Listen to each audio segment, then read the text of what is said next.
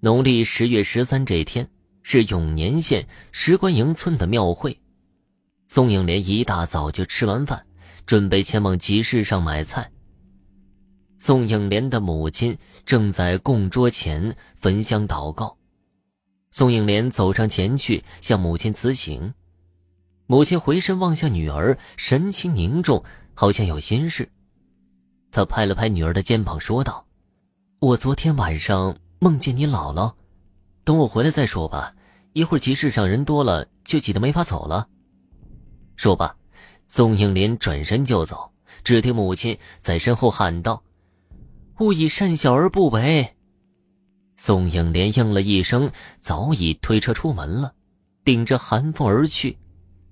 北风呼啸，寒意刺骨。宋应莲身裹厚重的羽绒服，冒着零下五度的低温，走进一条南北走向的幽深冷僻的长胡同。胡同的西侧是一家破旧的无人院落，围墙破败，寂寥多年。每次从此处走过，宋应莲都心怀恐惧，不由得加快步伐，脚踩翻滚的枯叶，匆匆走过。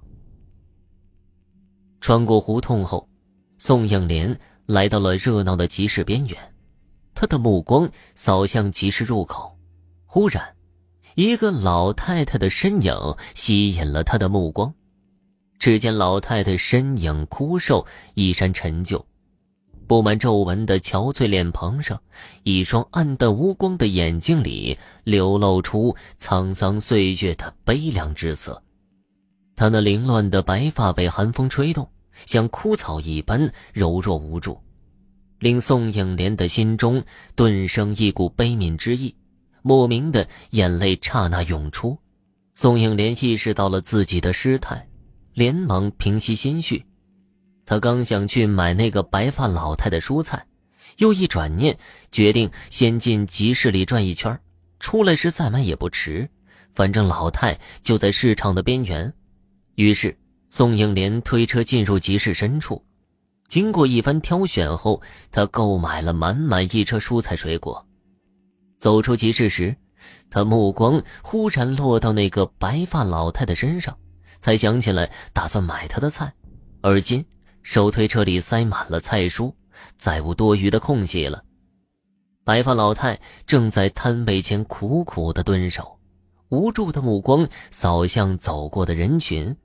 在每一个匆匆而过的人身上飘过，眼神里充满了乞怜之意，又暗含唯恐被拒绝的小心翼翼。这目光落在宋影莲的眼里，令他心中一阵疼痛。他脚步迟疑的缓缓走过，目光扫过老太的菜摊，只见那里摆放着几个形状大小不一的南瓜，一看就知道是自家所种。他被一股莫名的惭愧感所折磨着，就这样艰难地走过，走进偏僻的胡同，眼看穿过幽深的胡同就会到家了。身后的老太也许要在寒风中苦等一天才能卖掉南瓜。想到此处，他停下脚步，在胡同里站住。忽然，一个陌生的中年妇女迎面走来，看样子她也是来赶集买菜的。宋应莲连忙将其拦住，从手推车里拿出几样菜送给他。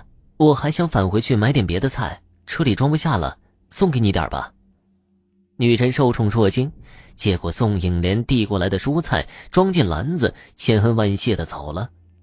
他反身重回集市，来到老太太摊位前，将老太太南瓜全部买了下来。老太太慈祥的脸庞上绽放出一丝笑意来，令宋应莲的内心倍感温暖。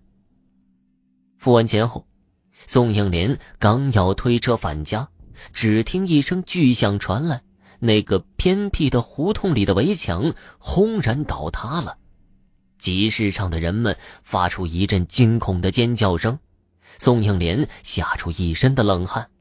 若不是他返回购买老太的蔬菜，恐怕此时早已被埋入坍塌的围墙之下，性命不保了。他连忙推车挤向人群拥堵的胡同口，耳边充满着人群，发出阵阵的议论之声。宋应莲惊恐未定的绕道回了家，将刚才发生的一切告知母亲，并详细的描述了白发老太的模样。母亲泪花涌出，喃喃的说道：“那个人和你姥姥长得很像，也许是你姥姥在天之灵保佑你了，也许是你的善心保佑了你。”宋应莲望着母亲泪光闪闪的眼睛。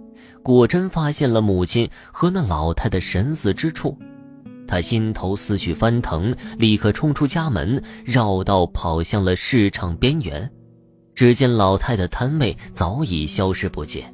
宋应莲向旁边的小贩打听，都摇头否认见过老太。他缓步回家，他走到家中的供桌前，望着母亲点燃的香火飞烟。记忆的闸门忽然打开。他想起了自己两三岁的时候，姥姥那走在街道上的消瘦身影，姥姥布满皱纹的脸庞上，一双慈祥的眼睛正含笑望着自己。儿时的宋应莲，头扎着两个小辫子，正迈着蹒跚的脚步，欢叫着扑向姥姥张开的双臂。听众朋友，本集播讲完毕，感谢您的收听。